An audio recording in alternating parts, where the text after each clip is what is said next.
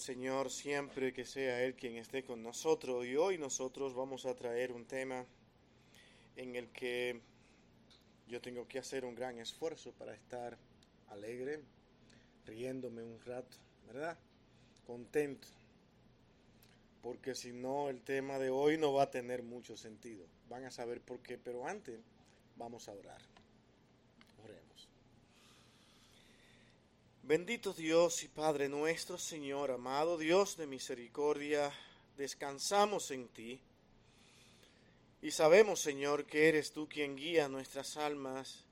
Eres tú, Señor, quien nos guarda, nos cuida y permite cosas en nuestras vidas para un beneficio nuestro.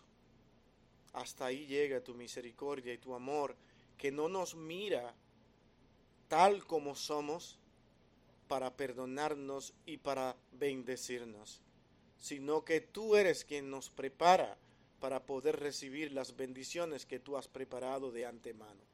Señor, que las palabras que hoy vamos a expresar, Señor, puedan ser de edificación para nuestras vidas y que nos permitas, oh Dios, dar un paso más en nuestro crecimiento espiritual como hijos tuyos que somos. Gracias, oh Dios, inmensa te damos a ti por el día de hoy y este tiempo, por las alabanzas que han sido entonadas en tu nombre, y oh Dios, por tu palabra leída. Y ahora, oh Señor, también este sermón que vamos a traer a esta congregación, pero rogándote a ti que seas tú, Padre, quien ponga las palabras en nuestros labios para que tu Espíritu sea el que trabaje de esta manera en el corazón de cada uno de nosotros, incluyendo al predicador. En tus manos, Señor, nos encomendamos. En Cristo tu Hijo amado, con gracias lo pedimos todo una vez más. Amén y amén. Mi hermanos, hoy, antes de leer el texto que nosotros queremos leer hoy, yo quiero darle de inicio casi de una manera muy desacostumbrada, porque no siempre damos el título antes de leer los pasajes que vamos a tratar. Pero hoy yo quiero decirle a ustedes, mi hermano, que vamos a tratar un tema sumamente delicado, cuidadoso, debemos de tratarlo con mucho cuidado. Y nosotros debemos poner atención, despojarnos de toda cosa que realmente nos haga justificarnos, sino pensar en lo que la palabra de Dios nos da como principio y que desea para que cada uno de sus hijos realmente tengan una actitud correcta ante lo que es el enojo. Hoy vamos a hablar del enojo y lo vamos a hacer en dos secciones. El creyente debe saber esto. Y mi hermano, yo sé que esto hace un tiempo atrás lo tratamos en otras ocasiones, hablamos de este mismo tema y yo realmente espero que no se enojen porque tratamos nuevamente este tema, sino que permanezcan tranquilos y con deseo de ver lo que hoy queremos hacer y lo vamos a hacer con algunas formas muy diferentes a lo que hicimos la vez anterior. Queremos comenzar diciendo que nadie se libra del enojo. ¿O hay alguno aquí que ha nacido y nunca se ha enojado? Es increíble ver que esto no es posible si no observen los niños muchas veces cuando no le traen su leche a tiempo. Se enojan, se molestan. Y hay niños que incluso en su pecaminosidad, cuando se la traen tarde, la desprecian. Ahora me la traes. Mi hermano, el asunto no es si nos enojamos o no. El asunto es por qué me enojo. ¿Cuál es la razón de mi enojo? Y es aquí donde yo quiero llevarlo a todos ustedes y a mí mismo a ir pensando y meditando en aquellas cosas que a mí me enojan. ¿Tienen sentido? ¿Será porque tengo razón? O porque simplemente no me gustó lo que pasó en una ocasión determinada, no me gustó cómo me trataron, no me gustó la forma en que se expresó fulano en esa ocasión. Hay tantas cosas por las que nos enojamos, porque no nos hacen caso, porque queremos que nos escuchen y no nos escuchan aún teniendo yo la razón. El enojo es sumamente complejo porque nos lleva a tomar decisiones descontroladas. Y las decisiones que no se meditan, que no se piensan con cuidado en las consecuencias que vamos a tener por las acciones que ahora voy a tomar, luego son muy difíciles de restablecer. Porque hablamos a otra persona que también se enoja ¿cierto? La otra persona también se enoja después que yo me enojé y traje palabras que no tenía que traer y ahora tenemos dos enojados. Ese otro que se enojado comunica su enojo a otro y también el otro se enoja y hay una cadena de enojamientos que después no sabemos cómo frenarla. Cada quien comienza a hacer sus análisis de una situación y en vez de resolver, lo que hacemos es que empeoramos. Lo bueno de todo esto es que Dios sabe que somos así y aún a pesar de eso trata con nosotros. Dios llama a un hombre a una labor específica, pero Dios de antemano sabía que aquel hombre no le iba a gustar para donde lo estaban enviando. Pero lo llamó. Y yo pienso inmediatamente, ¿será que todo lo que en mi vida me pasa y aquellas cosas que me enojan es porque detrás de todo esto Dios quiere enseñarme algo? Ya vamos pensando bien. Ahora estoy pensando en que sí, yo me enojo. Pero ¿por qué yo tomé esta actitud? ¿Por qué actúo de esta manera? Señor, ¿qué tú quieres enseñarme? Porque en la vida de un creyente no pasan las cosas por casualidad. Es que Dios siempre tiene un propósito. Vamos a ver esta narración que encontramos en el libro de Jonás, capítulo 4. Y vamos mirando con cuidado cómo Dios trata aquí con Jonás y su enojo. De partida en ese mismo versículo 1 habla y dice que Jonás se enojó. Note. Pero Jonás se apesadumbró en extremo. Todo se le puso oscuro, incómodo, difícil. Y se enojó. Y oró entonces a Jehová y dijo, ahora, oh Jehová, ¿no es esto lo que yo decía estando aún en mi tierra? Por eso me apresuré a huir a Tarsis, porque sabía yo que tú eres Dios clemente y piadoso, tardo en enojarte y de grande misericordia. Noten que lo que Dios le propuso a Jonás, lo que han leído el libro de Jonás, no era una labor no noble, sino todo lo contrario, muy noble labor. Era predicarle, enseñarle a un pueblo que no conocía de Dios. El problema es que Jonás había albergado en su corazón rencor, desprecio y odio para con aquella nación, no había otra. Y Dios incluso lo llama a él porque no llamó a otro que tuviera menos problema con esta gente. Y yo no voy a ir porque Dios es capaz de salvarlo y darle salvación a ellos. No quería.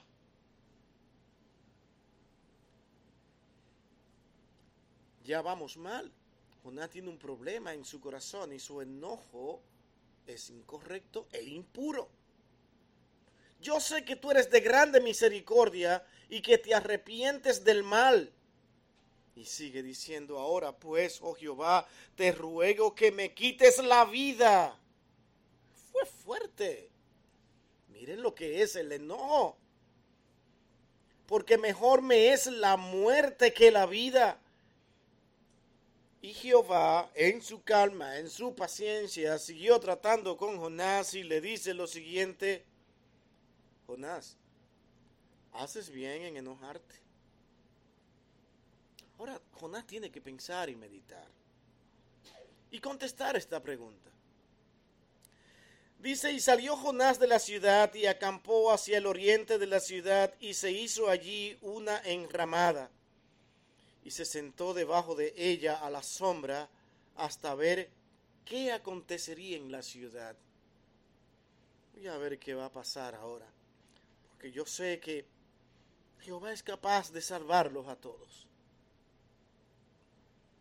Y preparó Jehová Dios una calabacera, la cual creció sobre Jonás para que hiciese sombra sobre su cabeza y le librase de su malestar. Y Jonás se alegró grandemente por la calabacera. Pero al venir el alba del día siguiente, Dios preparó un gusano. ¿Qué le pasa a Dios? El cual hirió la calabacera y se secó. Y aconteció que al salir el sol, preparó Dios un recio viento solano, y el sol hirió a Jonás en la cabeza, y se desmayaba y deseaba la muerte, diciendo, mejor me sería para mí la muerte que la vida. Entonces dijo Dios a Jonás, ¿tanto te enojas por la calabacera? Y él respondió, mucho me enojo hasta la muerte, quiero morirme. Y dijo Jehová, ¿tuviste tu lástima de la calabacera, Jonás? En la cual tú no trabajaste ni tú hiciste crecer, que en espacio de una noche nació y en espacio de otra noche pereció. Y tú me dices a mí que yo no tenga piedad de Nínive, aquella gran ciudad donde hay más de 120 mil personas que no saben discernir entre su mano derecha y su mano izquierda. Y hay muchos animales allí también. Tú me dices eso a mí.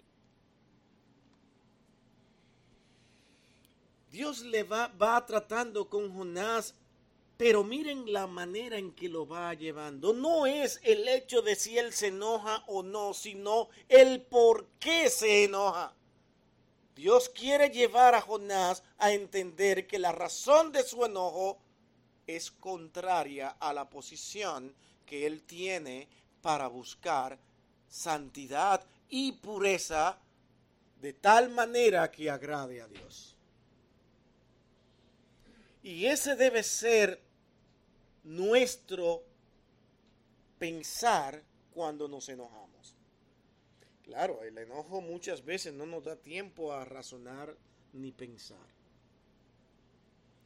Y cuando yo entiendo que por enojo yo no tengo manera de pensar, quiera Dios en su misericordia que usted frene y diga, ahora no pero todos tenemos tendencias a resolver los problemas ahora. Si no lo digo ahora, entonces ¿cuándo? Y queremos resolver la, cualquier cosa que nos haga enojar lo más pronto posible. Antes de seguir hablando de eso y eso de todo lo que es el enojo, pongámosle un subtítulo a este sermón que vamos a tratar hoy, dos subtítulos o dos encabezados. Y el primero que vamos a analizar es el poder dañino y origen del enojo. Vamos a partir de ahí. El enojo tiene un poder y nunca es beneficioso. Yo no sé si alguno de ustedes han encontrado que cuando alguien se enoja logra algo positivo. No dudo que no haya pasado de alguna manera, ¿no? ¿Quién sabe? Eh, vivimos en un mundo tan extraño que no sabemos cómo pasan las cosas muchas veces. Pero la tendencia del enojo no es más que llevarnos a hacer daño.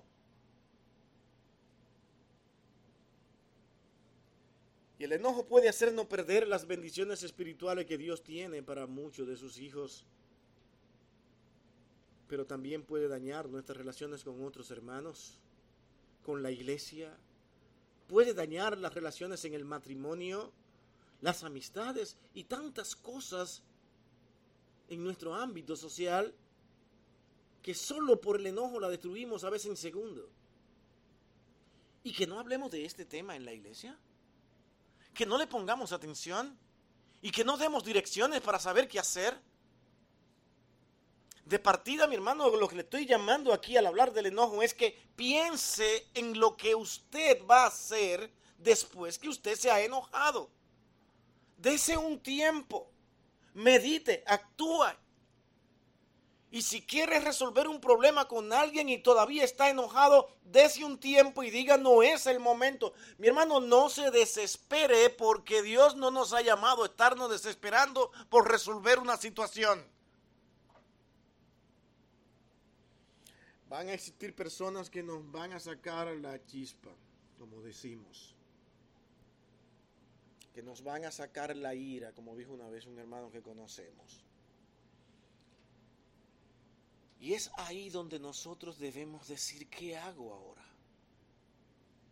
Posiblemente escuchemos una voz que diga, ve y resuelve, porque si no lo resuelves ahora, se puede empeorar. Pero estamos enojados. Fíjense que la solución es, se puede empeorar. Pero como vamos enojados, en vez de arreglarlo, entonces lo empeoramos más. Mi hermano, porque es que acuérdese, usted va a ir a hablar y a reprender a una persona que también se enoja. Yo me enojo, tú te enojas, él se enoja, nosotros nos sonamos, todos nos incomodamos.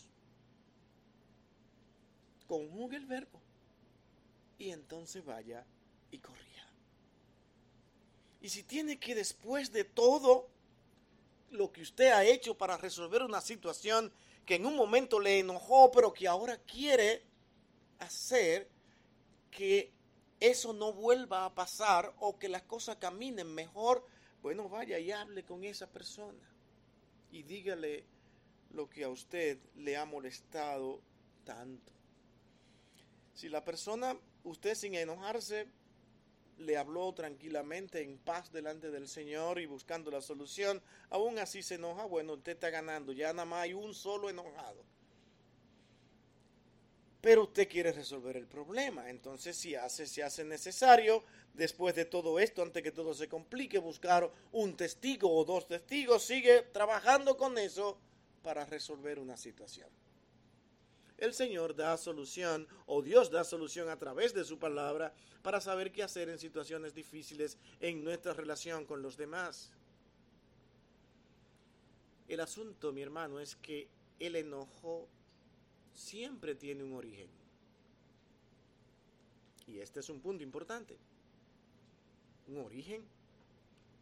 ¿Qué será lo que provoca el enojo? Y usted me dirá nuevamente, y tal vez se enoje por lo que vamos a decir.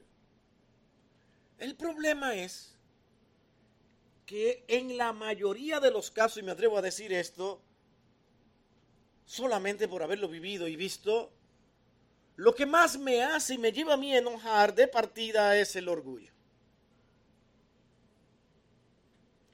Algo me hicieron, pero fue a mí. Me hace enojarme el odio que puedo tener o rencor contra alguien que no me cae en lo absoluto bien y que posiblemente yo tenga que pasarme un buen tiempo fingiendo que me cae bien. Pero la menor cosa que esta persona haga, yo estoy incómodo y exploto. ¿Usted cree que es bueno y sano para un creyente vivir con esto?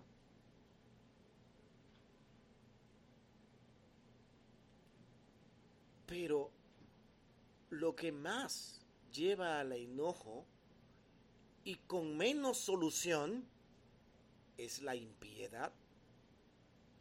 Tenemos tres cosas. El orgullo, el odio y la impiedad.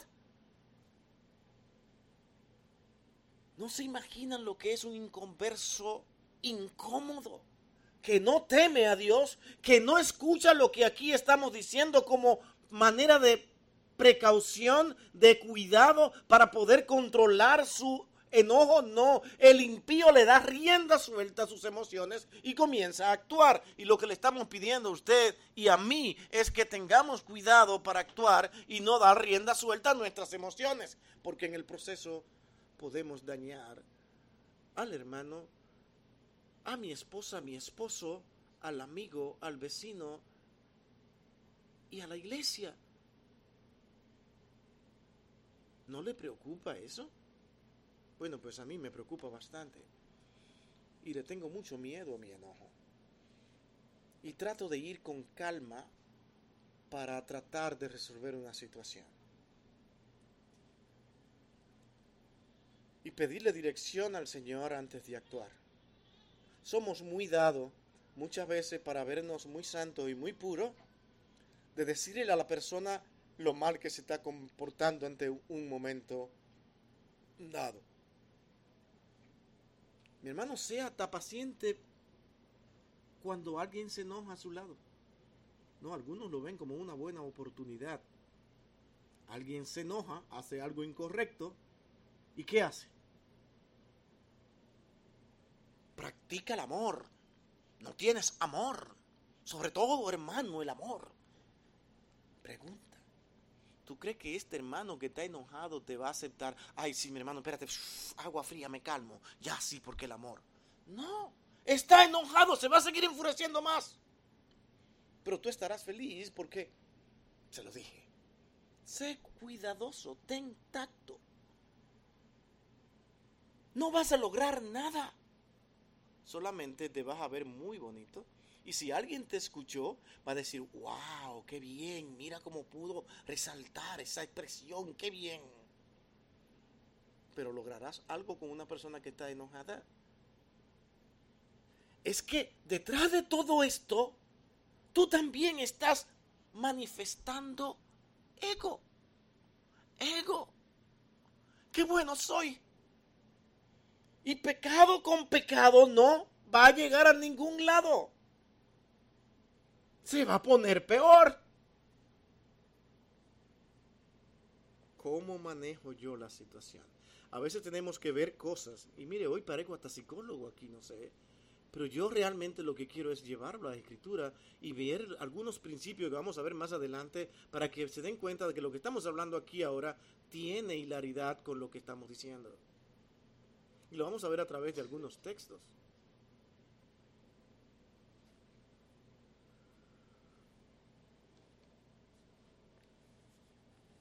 Mayoría de las veces el enojo es producto de un pensamiento equivocado.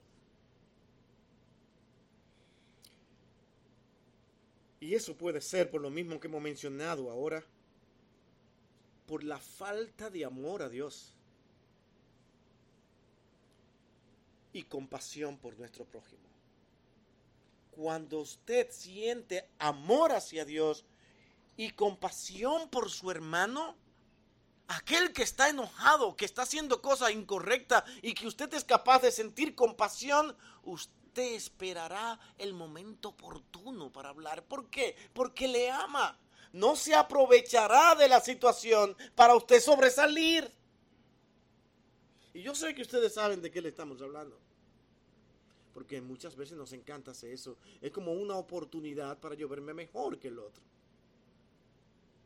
No, simplemente está enojado y usted y yo todos nos enojamos. Todos en un momento dado vamos a tener un descontrol. ¿O usted cree que muchas veces a su esposa no le han dado deseo de mandarle la cuchara detrás? Todo eso pasa y usted tiene que comprenderla y entenderla y tener calma. O mejor salir y decir, Señor, ayúdame porque ¿cómo resuelvo este problema? ¿Cómo ayudo a mi esposa en esta situación? Puede ser lo contrario también. Vamos a ver a Mateo 26, versículo 7 hasta el versículo 9. Leamos ese verso. Dice, vino a él una mujer con un vaso de alabastro de perfume de gran precio, y lo derramó sobre la cabeza de él. Estando sentado a la mesa, al ver esto, ¿qué pasó con sus discípulos? Noten, los discípulos se enojaron diciendo, ¿para qué este desperdicio? Porque esto podía haberse venido, vendido a gran precio y haberse dado a los pobres. Noten lo que aquí está sucediendo. El Señor está envuelto allí. Pero los discípulos, al ver lo que está pasando aquí, ellos están mirando la oportunidad de oro para verse, wow, sublime, maravilloso, increíble, porque están diciendo, esto podría hacerse para una obra de beneficio a los pobres. Wow, violines, eso es maravilloso. Y el Señor Jesús está envuelto y no es más que un reclamo al Señor mismo de decir por qué Él no lo impediste. O sea, yo soy mejor que tú en esta situación. Yo pienso mejor que tú. Pero mi hermano, esto no era lo que realmente había en el corazón de ellos.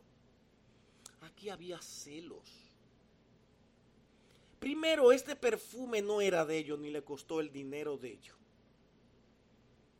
Y el Señor la deja porque está dando una demostración de que nada en este mundo, por más alto que sea, es mejor que Cristo.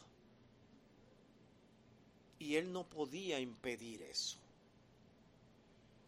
Pero esta mente material, humana e inclinada al deseo de ser visto como mejores, nos lleva a molestarnos cuando el beneficio no es nuestro. Si la honra no la tengo yo, yo tengo que buscar una manera de justificar estas, estas cosas de tal manera que yo me vea mejor. Como el mismo que citamos hace un momento. Ten amor para con los demás, cómo actúa de esta manera, cómo hablas así, cómo te expresa de esa forma. Yo me veo maravilloso.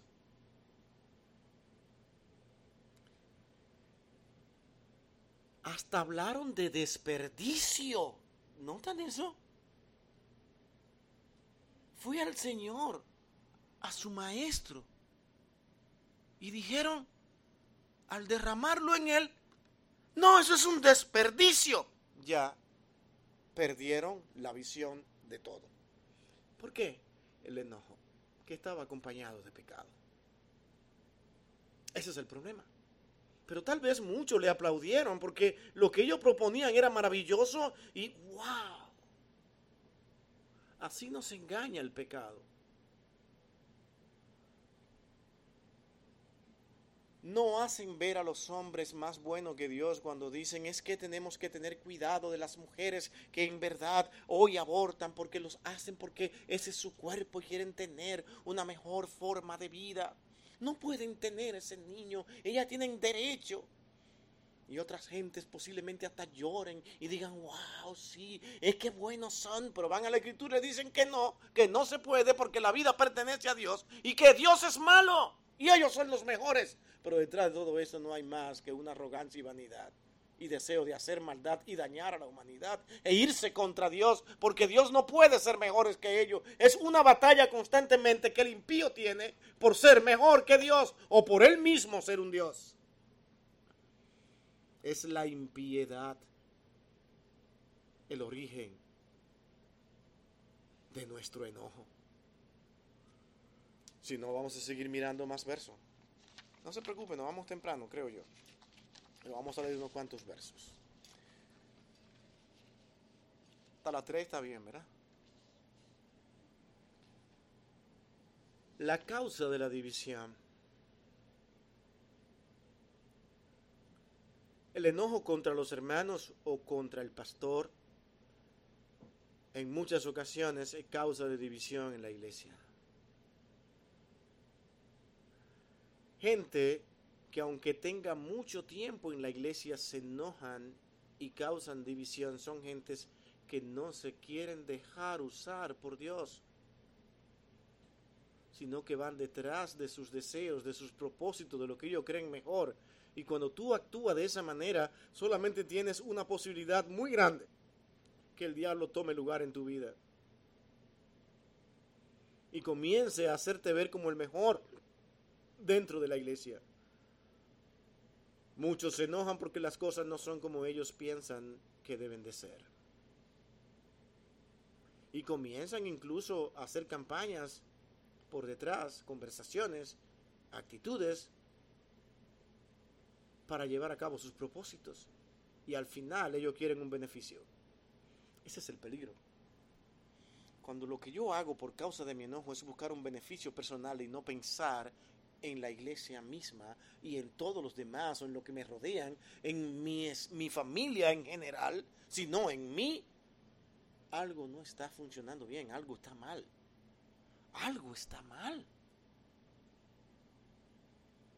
Y tú debes pensar de que tan pronto ese pensamiento está en tu vida, tú tienes que tener cuidado. No es que no llegue, no es que no pase, sino como tú lo manejas ahora. Dice, pero un momentito, un momentito. Es que yo realmente estoy pensando demasiado en mí ahora.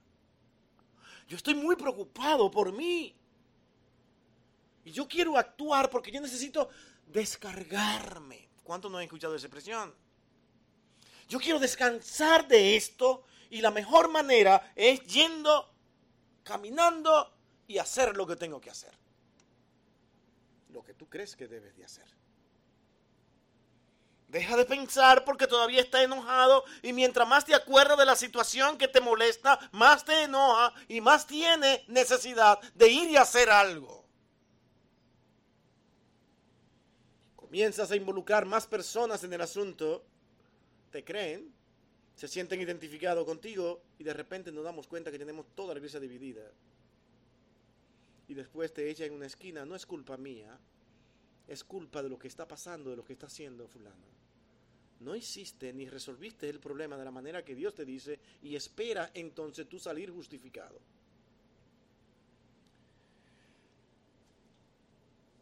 Hay quienes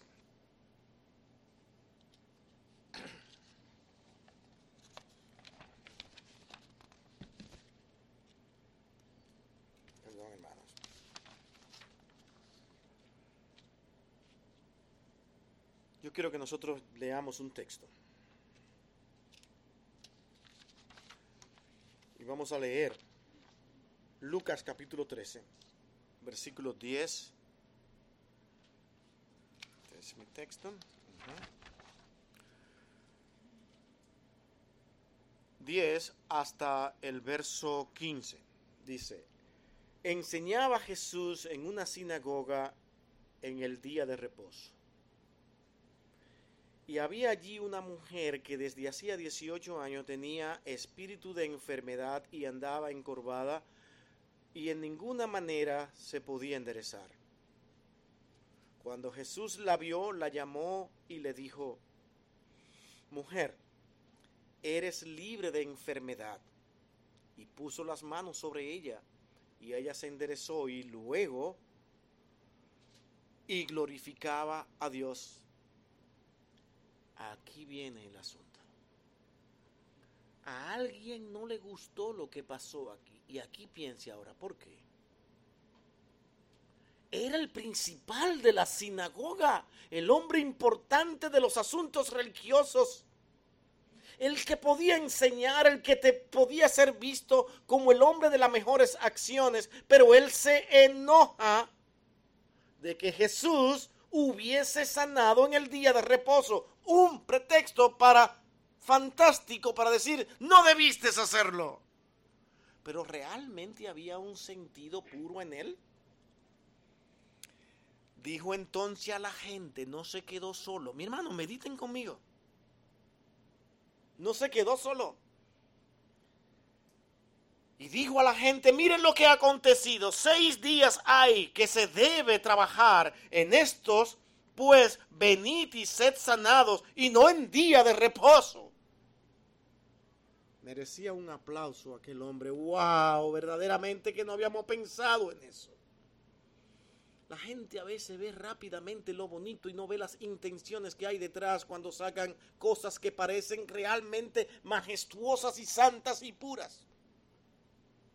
Hay que ver lo que hay detrás, qué lo llevó, qué es lo que quiere lograr. A veces nosotros actuamos exactamente o mejores que muchos políticos cuando queremos lograr algo. ¿Qué hace el político? Te propone siempre algo que él no puede hacer nunca, pero que parece atractivo, maravilloso y bonito. No se preocupen, que ustedes van a ir a bañarse con amplitud en la playa, pero que aquí no hay playa. No se preocupen, le hacemos una. Prometen lo que jamás van a hacer, pero suena lindo.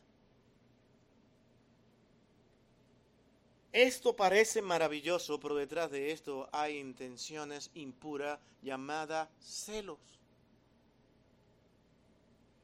Y se enoja porque hay celo. ¿Quién se cree este?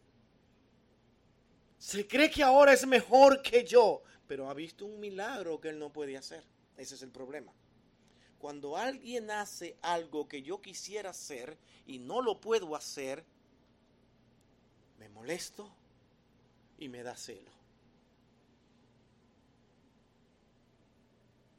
Entonces el Señor le respondió y dijo, con palabra amable y dulce, le dijo, hipócrita.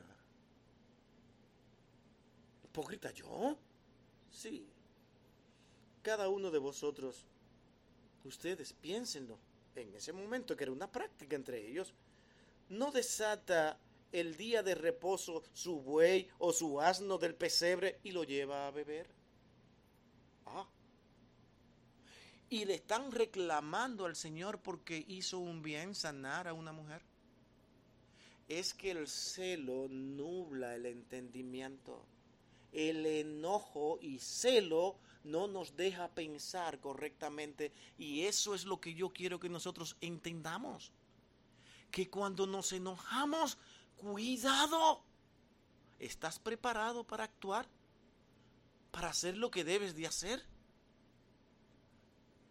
Es que el enojo te lleva incluso a difamar del otro, te lleva a inventarle historia en contra del otro, porque tu interés es salir justificado y libre.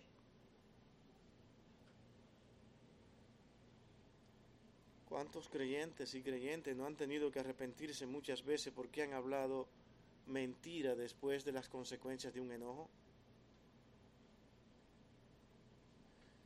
Y tienen que empezar a llorar ante el Señor y arrepentirse, wow, mi enojo me traicionó, ahora qué hago. ¿Sabe lo que tienes que hacer?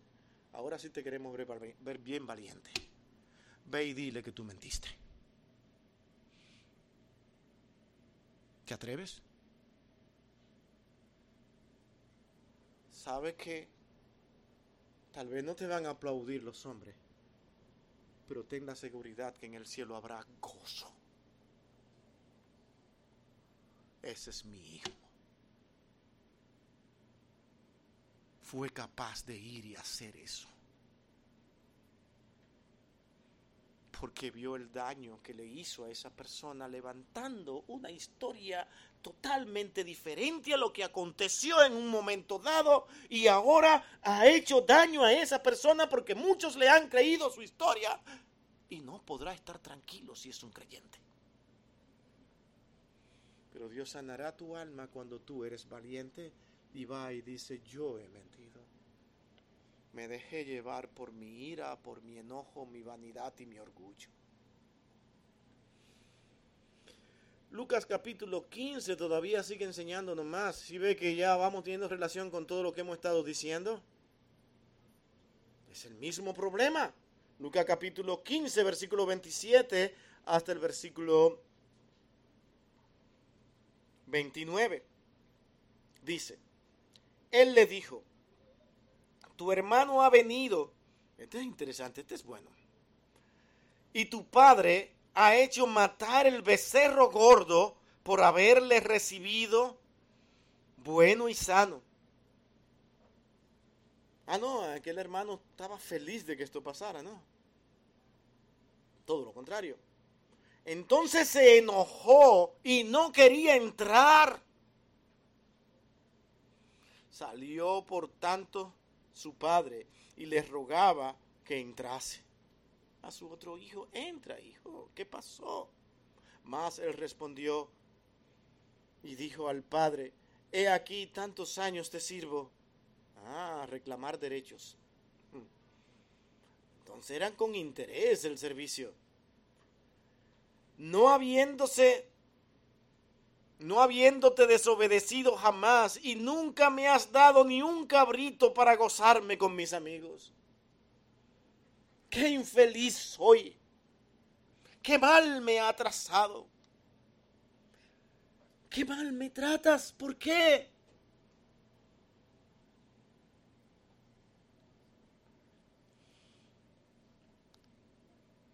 ¿Usted cree que no somos iguales? Y en esto posiblemente tenga yo que incluir en esta siguiente ilustración, incluirme a mí mismo.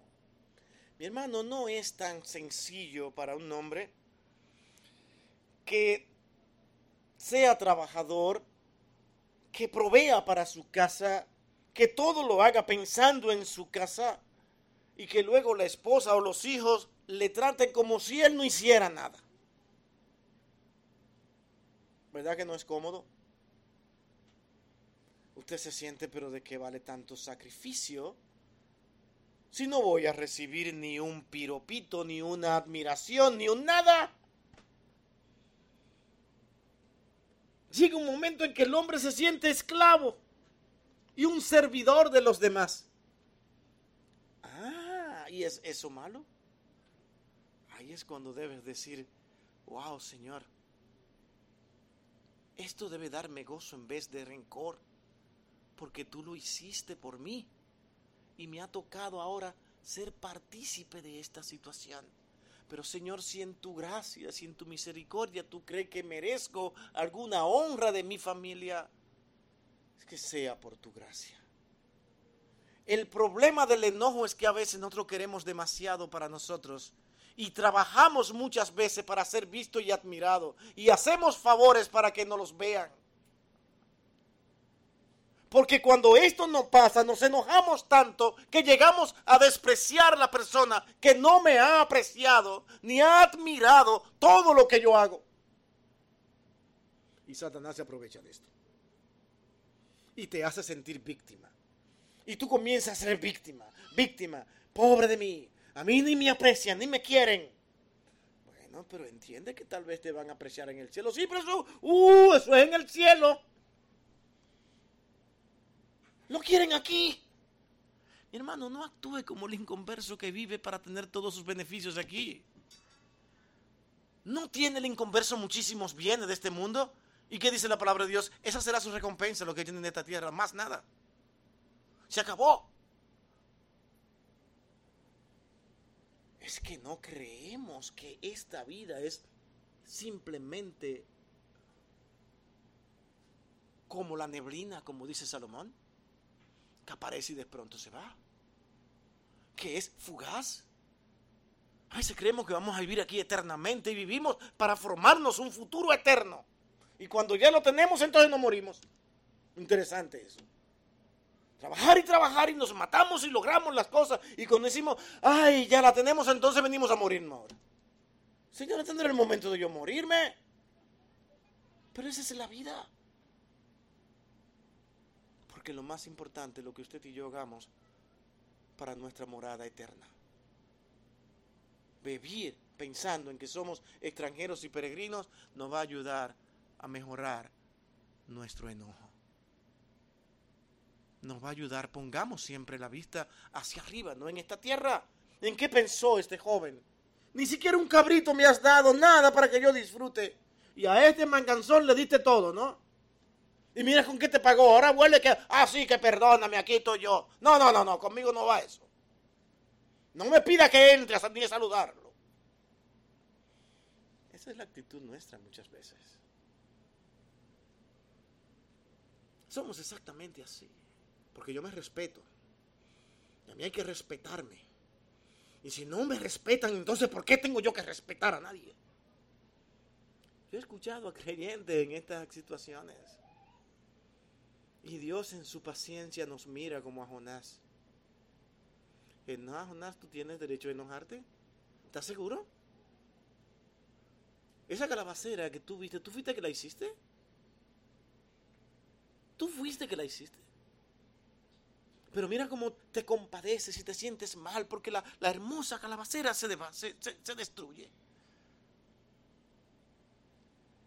Y diciéndole, yo tengo compasión de esa persona, pero tú fíjate, tiene más compasión por esa calabacera que por las personas que tienen mucho más valor que la calabacera. Yo sí tengo compasión por esas personas. Mi hermano, vamos a centrarnos en cosas mayores y de más importancia a la hora de tener nuestro enojo. Gracias, hermana. Porque no hacemos eso. Siempre vemos las cosas que nos ayudan a nosotros, que nos favorecen. Y a partir de ahí es que nos enojamos. Y queremos resolver los problemas, pero que me beneficien a mí. Ah, que qué facilidad se enoja la gente. Porque no me dieron el mérito que yo necesitaba tener. ¿Cuánta gente, cuántas familias no se han destruido por esto? Pero aún no acaba. Segunda de Reyes 5 dice ese texto, vayan conmigo acá. Entonces Eliseo le envió un mensajero diciendo, ve y lávate siete veces en el Jordán y tu carne. ¿Han escuchado esta historia, verdad? Yo espero que ustedes estén eh, al tanto de lo que estamos leyendo. Dice, levántate siete veces en el Jordán y tu sang, tu carne se te restaurará y serás limpio. Pero más, ¿qué pasó? Luego, en vez de sentirse contento y alegre, algo le domina a él que lo hace hablar muy feo y mal. ¿Qué es? Ustedes lo verán ahora. Dice, y Naaman se fue enojado, diciendo, he aquí, yo decía para mí, bueno, cuando venga él, ¿verdad? Lo que él va a decir es esto. Estando en pie, invocará el nombre de Jehová su Dios y alzará su mano y tocará en el lugar y entonces sanará la lepra. Él hizo el panorama de cómo iba a pasar le sale todo contrario a como él creía, ah, se enoja. Nosotros siempre de cualquier situación nos formamos, antes de que suceda, nos fabricamos un acontecimiento favorable a nosotros y a como yo me lo merezco. Porque este fue el problema y nada más. Y el Señor no sabía eso. Lo sabía. Y por eso fue que le dijo a Eliseo, vete allí a este lugar. Y él dice, pero será entonces, mira, comienza a hablar de ciudades más favorables y lugares más hermosos donde él se merecía ir. Y decir, ah, pero es que Habana y Farfar, río de Damasco, no son mejores que todas estas aguas de Israel. Si me lavase en ellas, ¿no seré también limpio? Y se volvió enojado.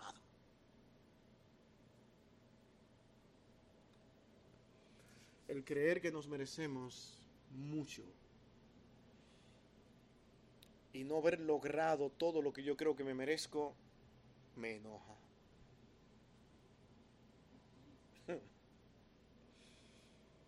Yo no me merezco que me traten así. Tú no te mereces que te traten así. Dame una razón. Y comenzamos a temer a empezar a dármela y comenzará a hablar de lo bien que usted se ha comportado, de lo mucho que ha hecho, de las muchas cosas que hacen. Dice, ¿no hizo más el Señor por ti y tuvo que morir por ti?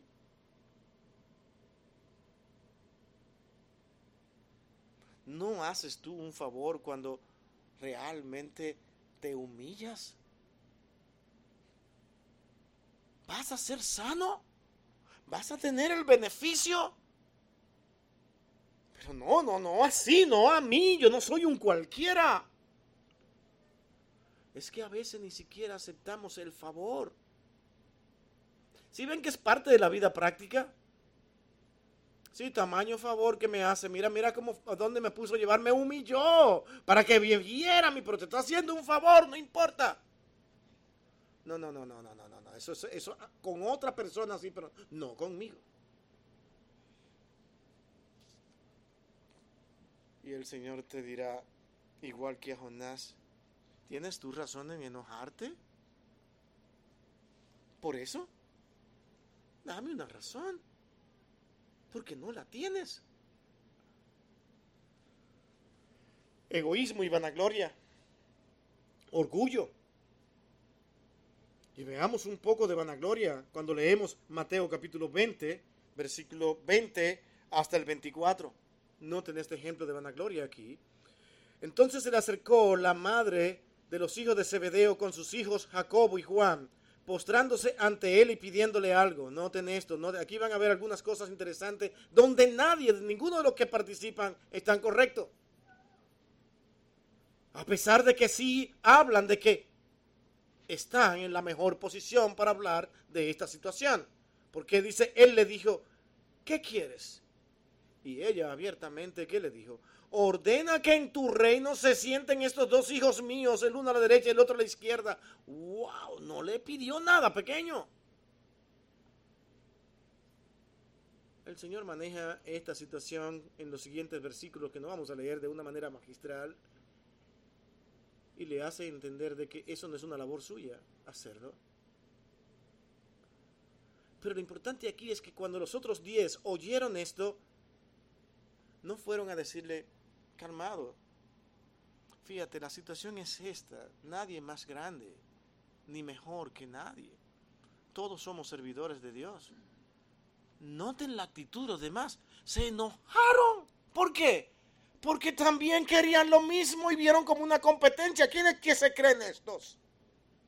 ¿Quién se cree en esto para que lo pongan en este lugar? No, y la madre es lo máximo, como se atreve a hacerlo.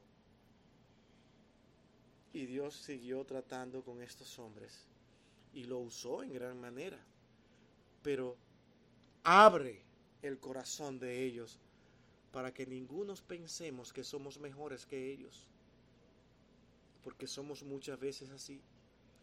Lo que tenemos que aprender es a cómo manejar nuestro enojo, nuestro oído. Porque dice que cuando los diez oyeron esto, se enojaron contra los dos hermanos. Ah, sí, muy bien. Ustedes quieren mucho, ¿verdad? ¿Eh? ¿Quién se creen ustedes que son? ¿Por qué no me pusieron a mí? Eso es lo que están diciendo. Nada que no sea práctico. Nada que no tengamos que vivir diariamente. Y mi hermano, tenemos que usar tiempo en esto, realmente.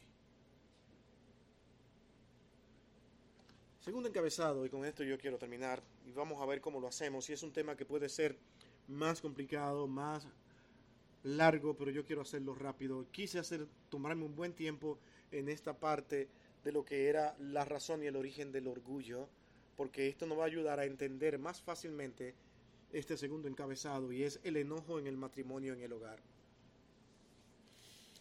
¿Nos enojamos nosotros en el matrimonio en el hogar? Claro que sí. Ni siquiera voy a dar tiempo a que se contesten porque esto es una realidad. En un momento no siempre vamos a estar en todo de acuerdo con nuestros cónyuges. A veces hay matrimonios que dan una apariencia de que ellos nunca han hecho, son perfectos. Es que saben manejarse, no quieren dañar tu corazón y no quieren manifestar y decirte que cómo, cómo realmente se enojan ellos. Pero hay enojos, hay inconformidades, hay contratiempos en los hogares. Porque son dos seres totalmente diferentes, con temperamentos y caracteres diferentes, o caracteres como tú quieras llamarle. Podríamos decir entonces que es inevitable que dos personas distintas viviendo bajo un mismo techo no puedan tener ninguna cosas en contra. Tendrán diferencia. Y es completamente normal si lo vemos con, cierta sabiduría. Pero con la armonía que da el Espíritu de Dios en el hogar y fundado sobre la palabra de Dios, pueden evitar enojos dañinos en sus relaciones en el hogar. Enojos que trasciendan más allá, porque ahora tienen el cuidado y dirección de la palabra de Dios para dejarse conducir. Ahora la esposa se le puede acercar a su esposo y corregirle algo, cosa que es tan difícil en un mundo tan machista. Y ahora el esposo no pueden, no se siente con la capacidad de imponer por obligación, sino de ir con amor y corregir a su esposa y también a sus hijos. El enojo descontrolado es pecado. Y esto hasta ahora no lo habíamos dicho. Pero el enojo descontrolado es pecado. Porque lo que viene después de ahí no es nada bueno. Porque todo el enojo descontrolado solamente viene por lo que nosotros hemos dicho, por el origen mismo, que es el orgullo, el rencor y la impiedad. Y al descontrolar todo eso, todo eso sale a una... Es posible que en un momento dado usted haya dado duro en la mesa, duro en la pared, y ni siquiera dudo que en uno de esos haya roto la pared, y aquí son tan fáciles de romper las paredes, ¿no? Y cuando viene alguien a visitarle, ¿qué pasó con la pared? Oh, es un, pequeño accidente, un pequeño accidentito ahí que pasó. No, no queremos decir. Porque es vergonzoso, ¿no? Pero fue un enojo. Eso puede pasar.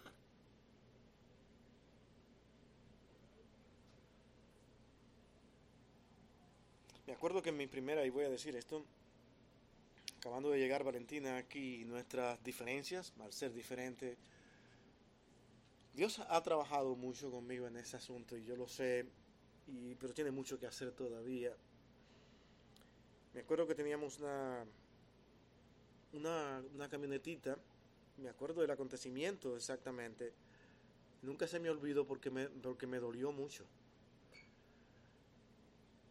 Y me enojé tanto con Valentina, estábamos saliendo de Myers. Y yo estaba manejando. Y fue tanto mi enojo que yo manejé y la guagua se iba a voltear, se levantó de un lado. Y digo, ¿qué es esto? El Señor dando lecciones y preparándome para cosas que yo tenía que mejorar. Y si hoy me atrevo a decirlo públicamente, es porque Dios ha trabajado conmigo en esa área. Si ven que no soy ningún santo ni ningún puro, es que estamos en sus manos y tenemos que aprender a manejar nuestros enojos. Y todos podemos llegar a enojarnos de una manera muy fea. Y eso fue acabando de llegar casi. Todavía en ese tiempo Valentina le tenía mucho miedo al frío y andaba con un abriguito por aquí así, porque no se podía dejar de forrar.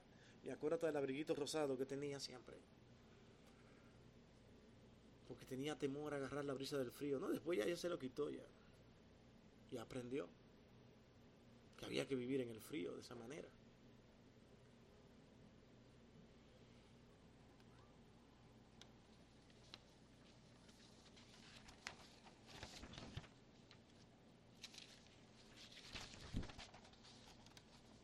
cuántas cosas que nosotros realmente tenemos que aprender a manejar dentro de nuestra, nuestras vidas y en nuestra relación con Dios.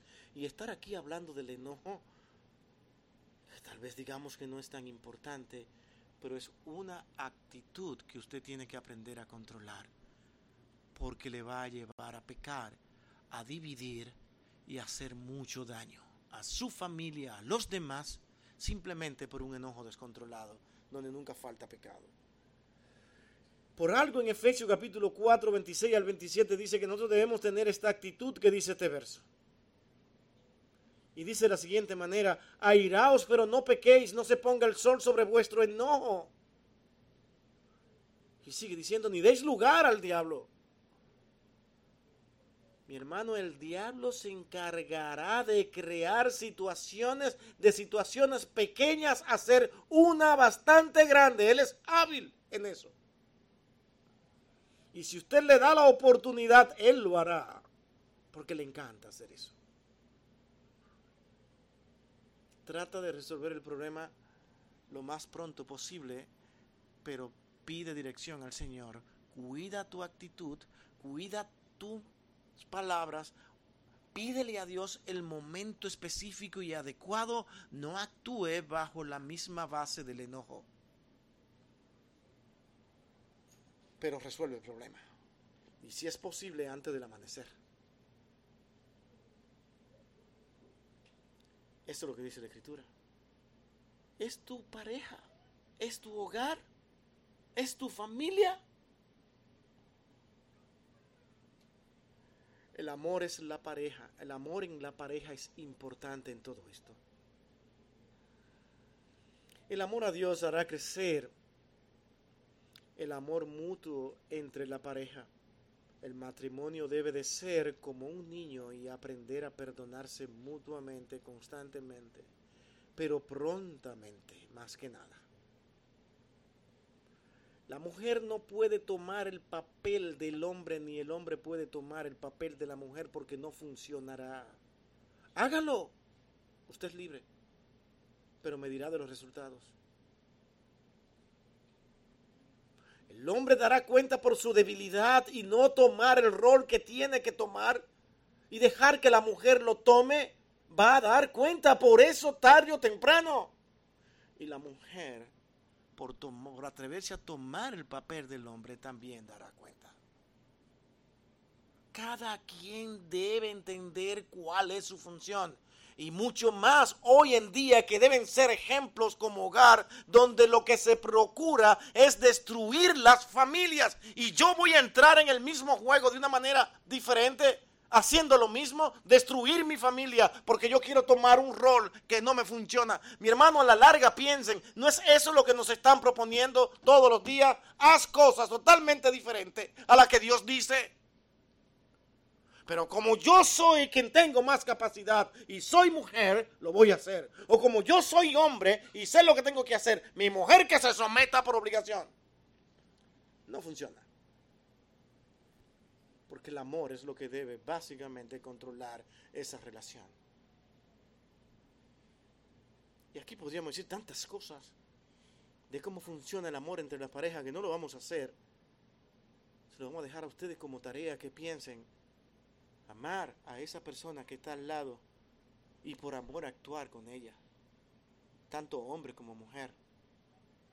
Y si el hombre todavía no puede tomar su rol, ayúdele usted como esposa a que él tome su rol. Siéntese a orar, hable, tú tienes que tomar este papel. Yo no quiero tomarlo. No me obligues a tomar este papel, porque hay esposos que obligan a la mujer a tomar el papel del hombre. Déjeme decirle, porque alguien tiene que hacerlo. Y ese es otro caso. Y con eso no justifico nada, pero pasa. Que el hombre se dedica, sí, mi amor, sí, ¿qué hago? sí, oh, sí. Y el Señor te dice, hijo, a eso no es que yo te llamé.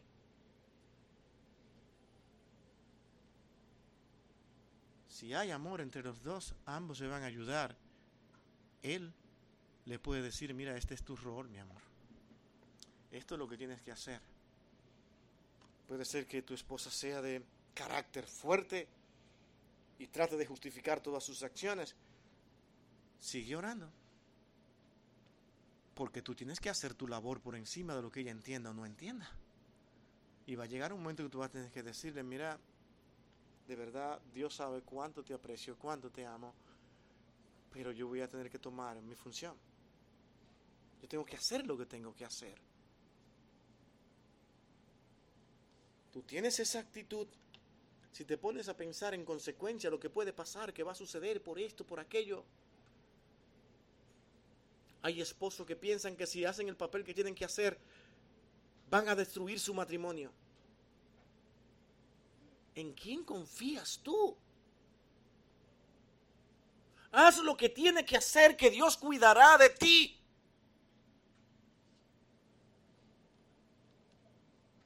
Porque quien te dijo a ti cómo actuar es Dios, no el hombre. Pero asegúrate que sea por amor. Hay algunos proverbios interesantes que vamos a leerlos rápidamente, que no puedo dejar de leerlo aquí, mi hermano. Y es Proverbio 21, 19. Cuando dice esto, lo vamos a leer rápidamente. Usted medite en ello. Dice, mejor es morar en tierra desierta. Ay, ¿qué cosa es esto? Que con la mujer rencillosa e iracunda. Sí que es difícil. Te vas al trabajo, regresas. Hola, mi amor, tú llegas. ¿Qué? Bastante temprano que llegaste, ¿eh? ¿Verdad? ¿Mm? ¿Qué estabas haciendo por ahí que está tan tarde? No preguntó si se le dañó el carro, si qué fue lo que sucedió, que, que lo pusieron a trabajar hora extra. No, no, no, no, no. Necesita decir palabras fuertes. A mí no me vengan con cuento ahora. Y el hombre cansado. y agotado y tuvo tal vez un mal día. Y ahí está. Pero luego ya cuando se va a acostar,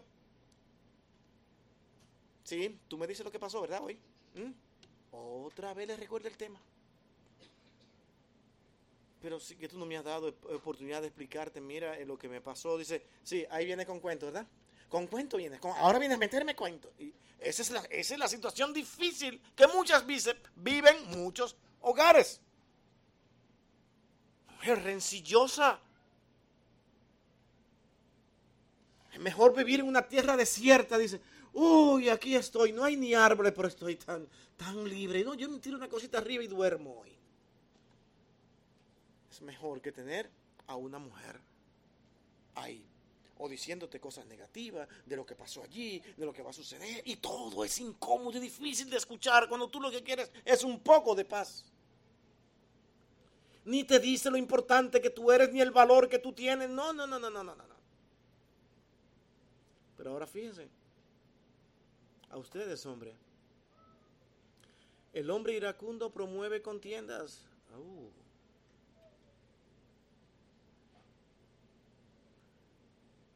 Y si tú eres iracundo y tu mujer es rencillosa, imagínense esas dos personas juntas. Más el que tarda en airarse se apacigua la rencilla. Cuando tu esposa actúe de manera rencillosa, trata de calmarte. Trata de calmarte. No, pero si es que hoy la encontré que ni siquiera habla, dice, entra con cuidado. No habla. Está peor. Porque cuando no hablan, entonces es peor. Eso dicen algunos. El hombre iracundo levanta contienda, dice en Proverbio 29, 22 al 23. Y el furioso muchas veces peca. La soberbia del hombre le abate pero al humilde de espíritu sustenta la honra. Calmado, no te aceleres, no vas a resolver nada. Yo sé que muchas veces cuando tú tomas esa actitud ante una mujer rencillosa, dice, mira, a lo mejor es no hablemos ahora, yo voy a dar una vuelta y vuelvo ahorita. ¿Qué usted cree que va a pasar? Sí, vuélvete, huye, cobarde. Así es bueno resolver los problemas. Oh, qué lindo, qué hermoso. Me voy y me dejo el problema. Ella no se va a dar cuenta que no es el momento. Porque él también tiende a irarse y él está huyendo de sí mismo en ese sentido, tratando de ser cuidadoso. Ahora no vayas a resolver el problema y huyas para hacer otras cosas peores. Agarras el vehículo y vuelve y maneja como loco y cuando viene a ver un accidente por ahí porque estás descontrolado. Sale en calma, buscando lo mejor y pidiendo dirección del Señor. Y si es posible, acércate a alguien que te ayude y te aconseje en esta situación tan difícil. Mira, he encontrado a mi esposa en una manera sumamente difícil de tratar. ¿Qué puedo hacer? Lamentablemente hoy en día no hay muchas personas que quieran dedicarte tiempo y trabajar contigo en un problema.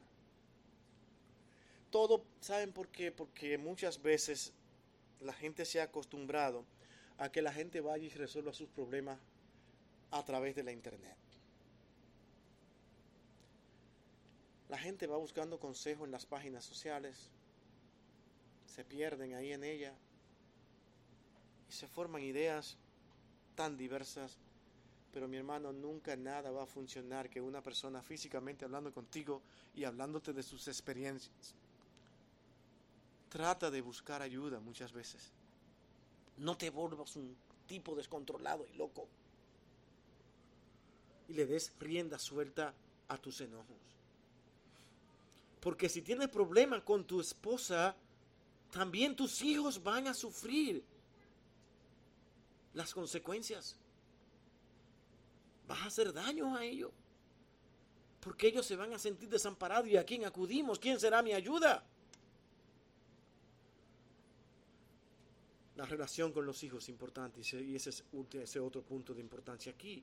La relación con los hijos debe ser una de amor y comprensión para con ellos, evitando la ira excesiva con ellos muchas veces, el enojo, la contienda. Ayúdales. Claro, ellos están en un medio donde realmente le alimentan con otro tipo de enseñanzas y se encuentran extraño que tú hoy en día te estés, estés tan preocupado por tu hijo y no lo dejes vivir ni actuar, como dicen. ¿En qué siglo tú crees que estás?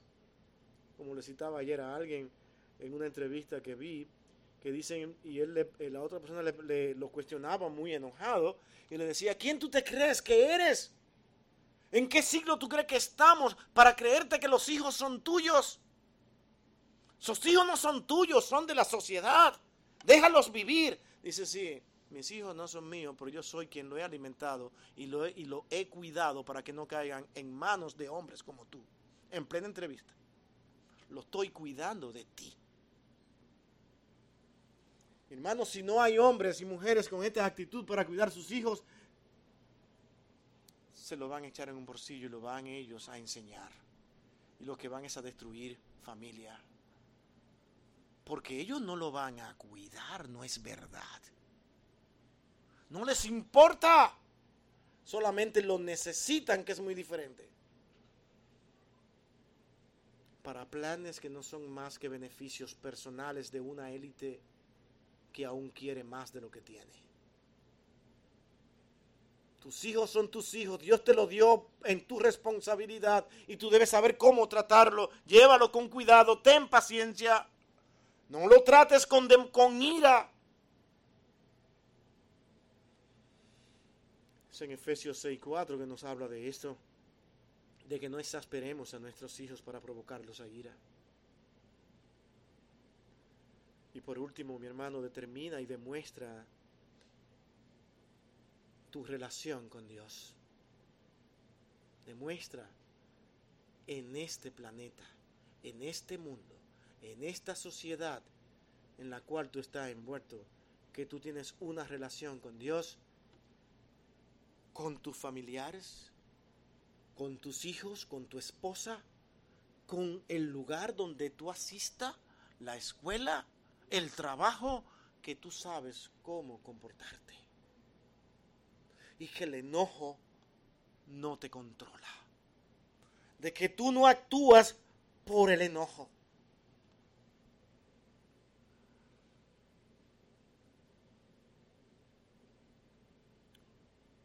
En Gálatas 5:22 recordemos estas palabras cuando Cristo mismo dijo que por sus frutos lo conoceréis.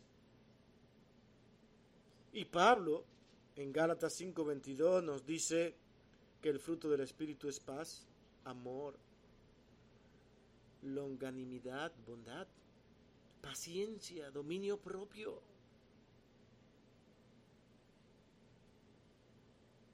Eso es el fruto del Espíritu. Cuando esas cosas no estén saliendo de ti, porque están cerradas y controladas por el ego, preocúpate. Tu enojo te está destruyendo. No actúes porque estás enojado y porque estás molesto. Actúas porque tienes amor para con esa persona a la cual tú quieres ayudar, que tiene comportamientos que no son buenos. Si no sientes amor para con esa persona, ¿quieres mi consejo? No vayas. No vayas. Porque ante una situación difícil tú vas a tener que estar expuesto a que la persona te insulte para atrás, a la que la persona te moleste y te haga y te diga cosas que a ti no te van a gustar, pero como tú vas lleno de amor para con esa persona, tú podrás soportarla. Pero tú que vas con las mejores intenciones de resolver el problema, pero aún vas enojado. Y eso sí, que si me dice una palabra en lo que le voy a decir que no, yo tengo otras. Hmm, porque siempre llevamos una, unas bajo la manga. Si me responde de esta manera, yo sé muy bien qué decirle. Más le vale que se quede callada. Más le vale que se quede callado. porque estamos ya organizando nuestro discurso. Mi hermano, si te ves obligado a organizar tu discurso y con cosas para atrás, únicamente para hacerle ver a esa persona que está mal, y que sí que está mal, y que sí que está mal, no vayas. Ahora tú puedes ir y me dirás después qué va a pasar. Hay personas que sí están dispuestas. Que explote la bomba. ¿Cuántos no han escuchado eso? Pero voy a resolver el problema, no importa. Es tu ego, es tu vanidad lo que te está llevando. Cuidado, cuidado. Porque no piense que vas a ser aprobado, vas a ser aprobado por Dios. El enojo me ciega. Hay personas que nos van a herir, que nos van a tratar mal. Posiblemente tengamos que vernos obligados a cambiar algunas actitudes para con esa persona. Pero ámale síguele amando.